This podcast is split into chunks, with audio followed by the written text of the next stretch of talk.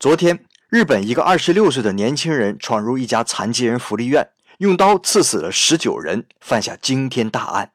结果，好多评论家就蹦出来说什么日本人天性残忍呐，什么日本社会礼乐崩坏、危机四伏啊。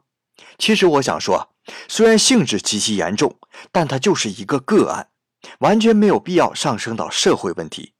而现实中，我看到日本社会对待残疾人的态度远比中国要宽容得多。比如，日本的建筑物大门口都设有轮椅滑坡，到处有残障人士专用的公共厕所。企业如果雇佣残疾人，可以申请减税。在市政大厅也可以看到很多残疾人工作。